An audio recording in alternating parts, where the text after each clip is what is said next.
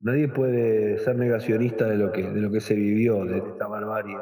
Eh, porque una cosa es un, un, problema limítrofe, uno puede decir, un problema político, como se lo llame, pero otra cosa es entrar a las casas y a los jardines de infantes, entrar a la cocina de la gente en un día sagrado de descanso, asesinar a los bebés, llevarse a las mujeres para violarlas y dejar cadáveres regados por todos lados incendiando las casas.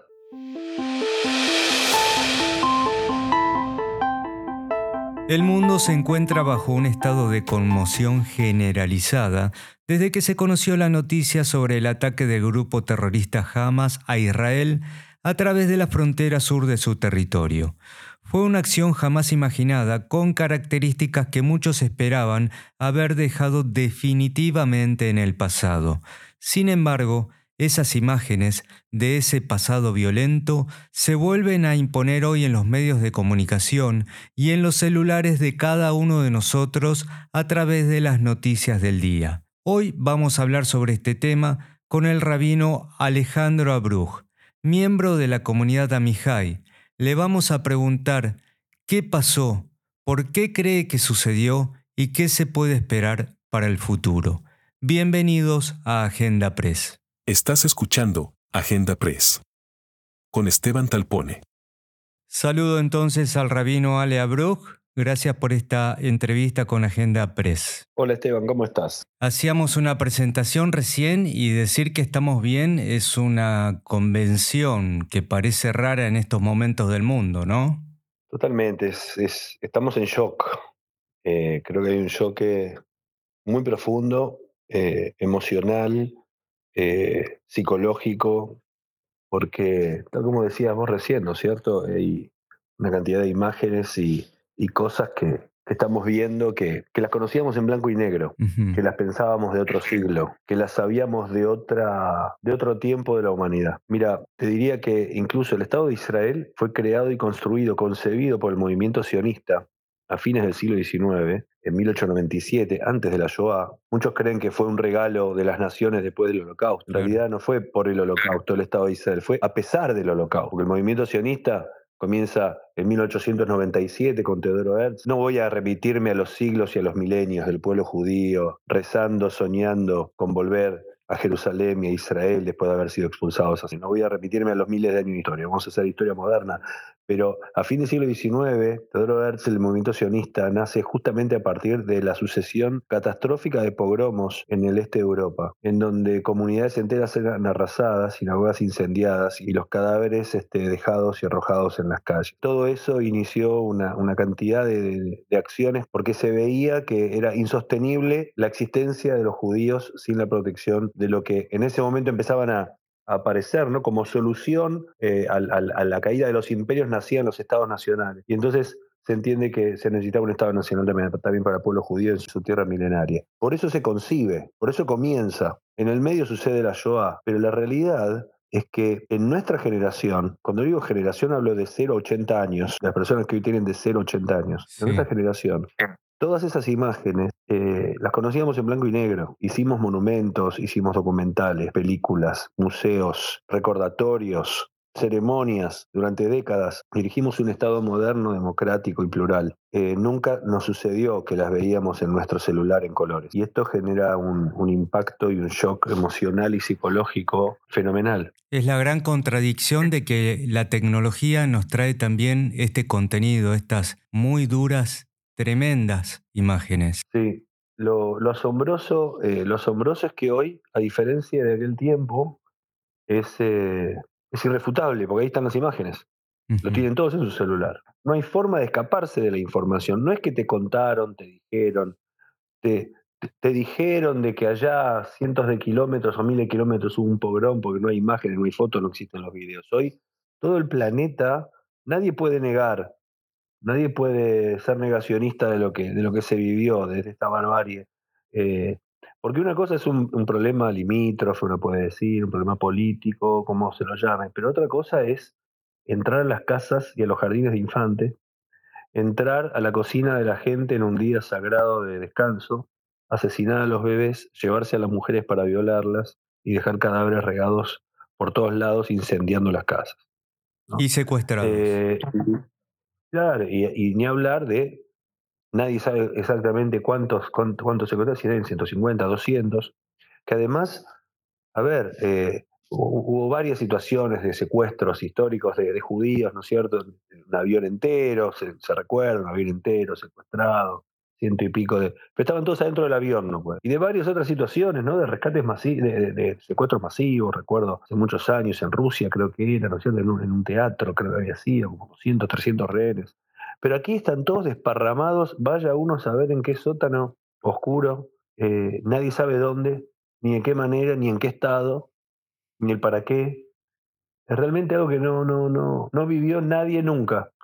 Y, y volví a vos hablar de la tecnología, hoy es, es, es, irrefutable. Y sin embargo, increíblemente siguen apareciendo los negadores, los que hablan de fake, y los que increíblemente justifican eh, lo, lo, lo, injustificable, ¿no es cierto? Ale, es curioso también el hecho de que esos secuestrados hoy están desaparecidos, una palabra que tiene tanto contenido para los argentinos. Ese, sí, ese, ¿sabes que Yo también me, me remití en, una, charla que di hace poquito también este, a, ese momento tan oscuro, tan oscuro y, dramático de la Argentina como fue eh, la dictadura militar, ¿no es cierto? Eh, cuando se llevaban a nuestros hijos, cuando secuestraban gente, cuando torturaban en el, en el, en el horror de los, de, los, de los calabozos clandestinos, y donde aparecía tanta gente, tantos diciendo, bueno, algo habrán hecho, algo habrán hecho. Increíblemente, en este tiempo, en este tiempo, defensores, supuestamente defensores de derechos humanos, alineados a banderas tan importantes y nobles, ¿no es cierto?, que, que eleva que eleva la izquierda en general, manchan esos ideales, este, justificando nuevamente en el que, en, el algo habrán hecho aquello que tanto, que tanto han denostado durante tanto tiempo, ¿no es cierto? este, justificando y avalando la conducta de eh, no solamente bandas terroristas, ¿no es cierto?, sino de todo tipo de, este, de dictadura, eh, o de dictadura autocrática que pisotea los derechos los derechos de sus poblaciones.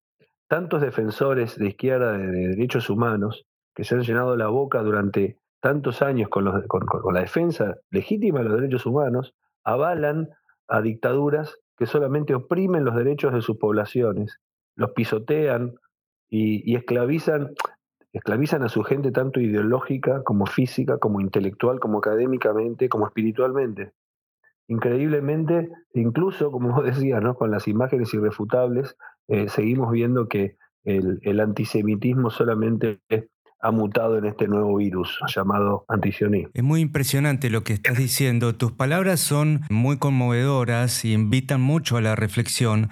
Ahora yo te quiero preguntar, ¿vos te pusiste a pensar por qué pasó? Eh, mira, es, tan conmovedor y tan choqueante eh, las imágenes, eh, pero lo único que se me ocurre de responderte es que es volver a lo que te había contado antes de la historia. Nosotros estamos estremecidos porque lo vemos hoy en colores en el siglo XXI de esta modernidad. Esto es algo que viene sucediendo hace siglos. Lo que te dije recién, el antisemitismo es un virus de odio que ha, que ha ido mutando con el tiempo. Ha ido mutando con el tiempo. El antisemitismo es un virus que ha buscado siempre el aval y la justificación de las fuentes de autoridad de la época. Mira, hace muchos siglos la fuente de autoridad era la religión. Y es por eso que en tiempos de en el medioevo, eh, eh, como la fuente de autoridad de la religión, se perseguía al judío por su religión. Entonces, si se, si se convertía al cristianismo, si se, convertía, salvaba su alma, si no era quemado en la hoguera. Lo que se perseguía al judío era por su religión. Pasaron los siglos y la fuente de autoridad dejó de ser la religión y en el siglo XIX pasó a ser la ciencia. Y entonces al judío no se lo perseguía por su religión, sino por su ADN, por su sangre. Así fue como el nazismo intentó demostrar que el judaísmo era una raza, que tenía tal formato de cerebro, así este tamaño de nariz, y si tenías alguna gota de judaísmo en sangre, con algún abuelo judío, por más que seas cristiano, si tenías algún abuelo judío era suficiente para llevarte a las cámaras de gas. Ya no era por su religión, era por su sangre. Pasó el tiempo y ahora la fuente de autoridad son los derechos humanos. Entonces, ¿qué se hace? El único país democrático en todo Medio Oriente es pisoteado y, es pisoteado acusado de vulnerar los derechos humanos. Increíblemente, Israel es el único país que en su parlamento tiene parlamentarios árabes. Tiene uno de sus jueces de la Corte Suprema es árabe. Yo te pregunto, ¿vos sabés por qué no hay judíos en el Parlamento de Gaza? Por dos cosas no hay judíos en el Parlamento de Gaza. Primero, porque no hay judíos en Gaza. Es un Judenrein, no hay judíos. Y segundo, porque no hay parlamento en Gaza. Sin embargo, el que no respeta los derechos humanos es el Estado de Israel. La nueva formato de antisemitismo no solamente se transformó en antisionismo, sino que, no, sino que incluso ha descubierto al nuevo antisemita, al nuevo antisemita. Porque podés hasta decir que no tenés nada con los judíos, ni nada, ni nada con su religión, solamente sos antisionista. El nuevo antisemita, la nueva Alemania nazi, ahora es Israel. Los nuevos nazis son los israelíes. Y el nuevo antisemita es el mismo pueblo judío. Entonces todo está avalado. ¿Vos coincidís todo, con todo puede ser. Te preguntaba si vos coincidís con esa visión que eh, algunos observan ahora, según la cual esto es un enfrentamiento entre dos formas de entender culturalmente al mundo, entre una forma a favor de la democracia y de la organización social y una dictadura de las peores en la historia. Es que no hay duda. Este, como te decía recién, Israel es un, es un país este, plural, democrático en donde todas las minorías tienen, este, están, están avaladas en sus derechos, minorías culturales, étnicas o religiosas. Como te digo, están todos representados en la Knesset, en el Parlamento. Todos tienen libertad de culto en absolutamente todos lados del país. Este, mira lo que te voy a decir, te hablé recién del Congreso Sionista, imagínate, el segundo Congreso Sionista en el año 1898, el que crea el Estado, 1898 ya dio por obligatorio el voto femenino. 50 años antes que Europa. Digamos, es, tiene una visión de pluralismo fenomenal.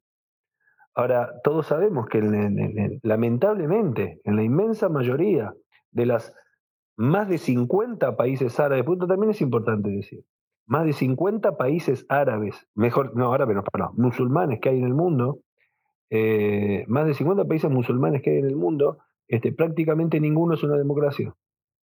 Son todas dictaduras.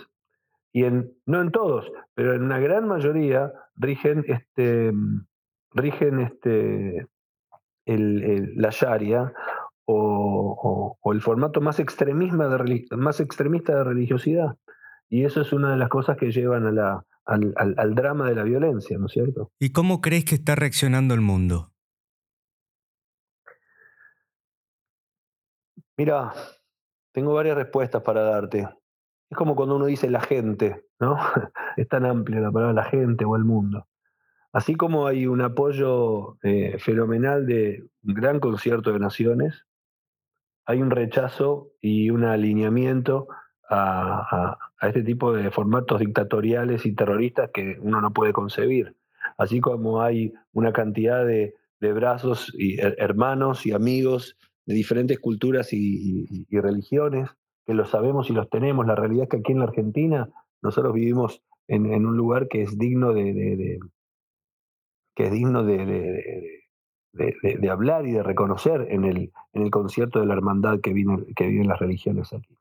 Eh, pero también es, es, es, muy triste eh, ver en las redes sociales y, de, y, y ver en varios, en varios, este, en varios dirigentes de primer nivel el, el, temor, o mejor dicho, la falta de coraje de poner de un lado a la libertad, a la democracia, a los valores de Occidente y del otro lado al terror. La verdad que es muy lamentable cuando uno escucha, eh, escucha frases como no a todo tipo de violencia. ¿Cómo no a todo tipo de violencia? Esto no se puede comparar. No se puede comparar un ataque de una banda terrorista que asesina chicos con la defensa legítima de un Estado a su sociedad. Te, quería preguntar, ¿cuál es tu relación con Israel? ¿Vos vivís acá en, Buenos Aires? ¿Es tu residencia habitual? Sí, sí, claro. Yo nací, nací en Buenos Aires, al igual que mis padres, al igual que mis hijos, al igual que mis nietos. Somos argentinos. Y con Israel, yo viví un año en Israel, fui a estudiar eh, cuando me recibí de rabino. Y viajo periódicamente por familia, por estudio, por diferentes cosas. ¿Tenés familiares que viven allá? Sí, sí. ¿Y, cómo, cómo, están ellos ahora? ¿Qué tipo de contacto tenés? Mira, es, es, de un nivel de tristeza las cosas que tenemos que, lo que escuchamos, ¿no es cierto? Yo tengo a mi sobrina que acaba de terminar el ejército, tiene 20 años, obviamente ya está nuevamente como reservista. Tenemos familiares de mi esposa también, encerrados en sus casas, atemorizados por las sirenas, ingresando nuevamente a los, a los refugios, como si fuese natural. Uno escucha esto de que Israel es atacado con miles y miles de cohetes sistemáticamente y ya pasó a ser como algo natural en las noticias. Hay algo que es muy, muy interesante, ¿no es cierto? Frases como Israel tiene derecho a defenderse. ¿Qué tipo de frase es esa? ¿Quién no? ¿Qué, qué, país no tendría derecho a defenderse? ¿Por qué de Israel alguien tiene que sacar una declaración diciendo que tiene derecho a defenderse? ¿A alguien se le ocurriría que diga Argentina tiene derecho a defenderse? O por ejemplo, Israel tiene el derecho a existir. Nunca nadie se preguntó si Bolivia tiene derecho a existir, o la Argentina, o Estados Unidos, o Irán. Nadie se pregunta si tiene derecho a existir. Es el único país en el mundo en donde en cada, en cada lugar hay que estar poniendo sobre la mesa, tiene que defenderse o si tiene que existir. Es que hay algo muy interesante porque en términos de números, en términos de números, cuando uno lo ve, es casi matemático, porque en las noticias y en los portales aparece como Israel el invasor, el conquistador, el conquistador, el que se arrebata las tierras de los, del mundo árabe. Y pocos conocen estos números. Te pido un minuto, mira. Sí, claro. La cantidad de países en el mundo, números redondos, es alrededor de 200 países, 200. Más de 50, más de 50, 56, más de 50 son musulmanes, más de 80 son cristianos en sus diferentes inscripciones. Hay un solo país judío, uno, el Estado de Israel. Ese país es tan pequeño que es más chico que Tucumán. Es más pequeño que el departamento de Maldonado en Uruguay. La mitad del país es desierto. De una punta a la otra del país es como ir de acá Mar del Plata. Para que tengan idea. De eso de norte a sur. Porque de este a oeste en media hora lo recorres. Media hora reloj. La mitad de ese país minúsculo es desierto.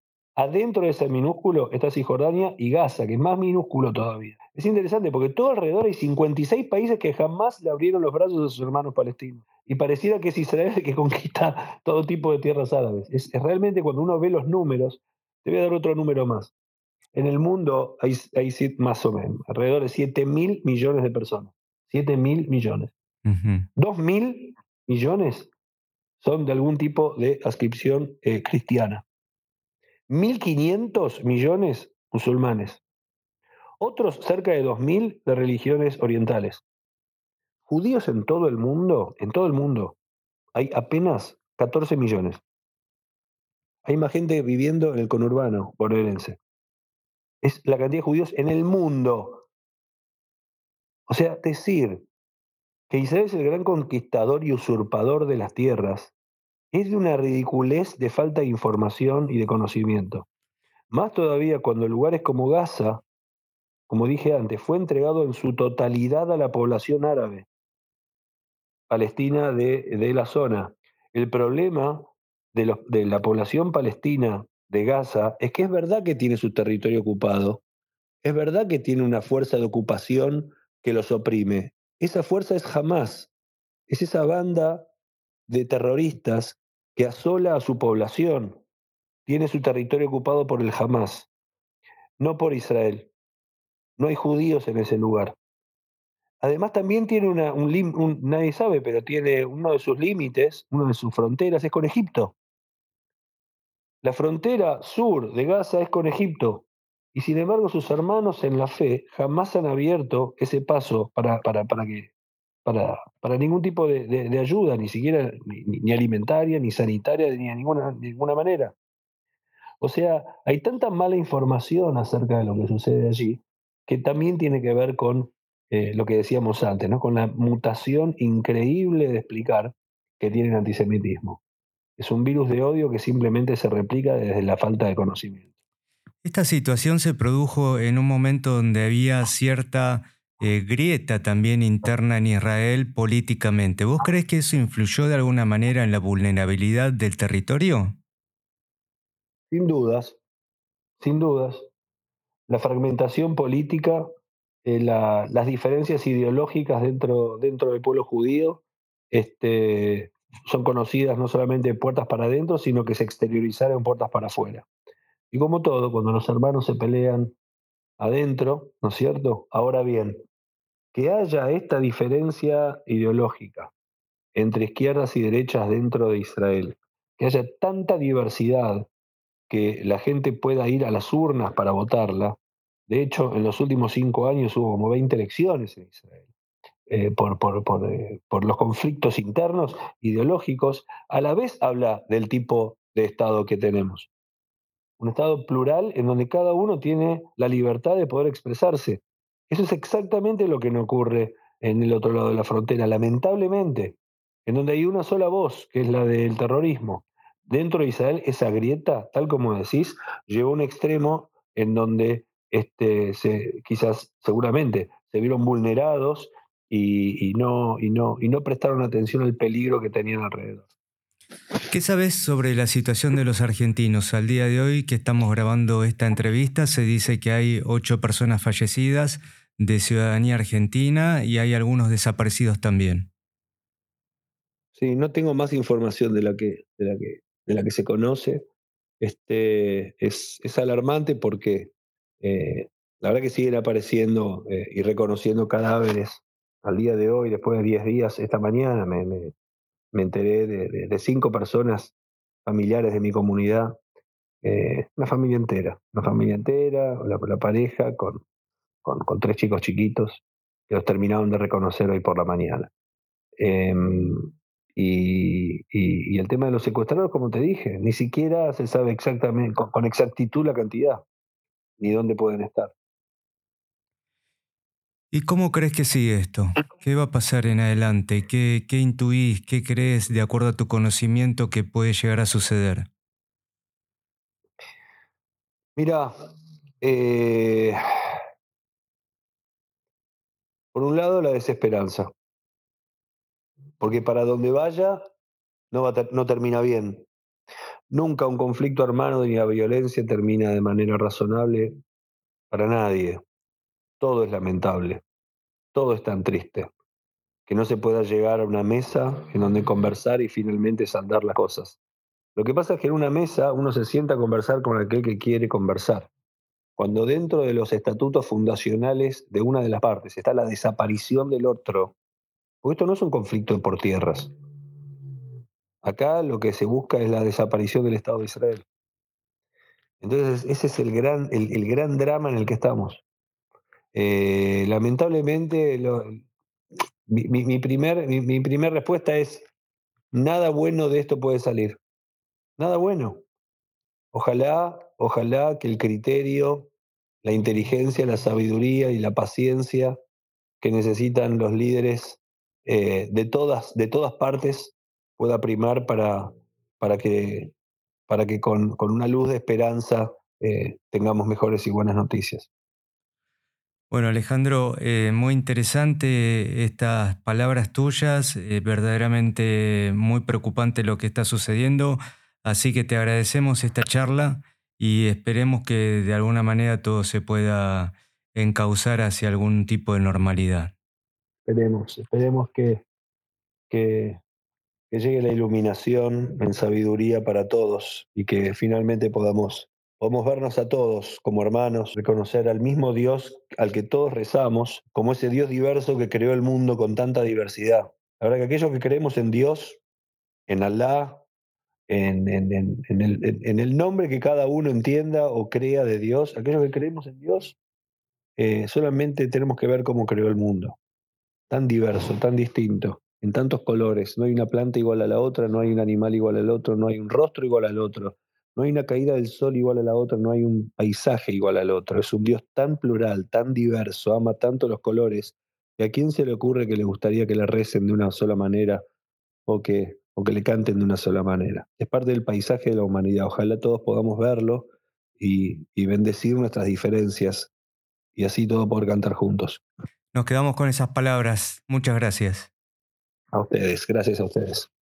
Y así llegamos al final de este nuevo episodio de Agenda Press. Gracias por haberlo escuchado hasta el final. Los esperamos dentro de siete días con otro tema de la actualidad tratado a fondo periodísticamente. Agenda Press. Conducción Esteban Talbot. Producción Big Tecnia. Contenidos digitales.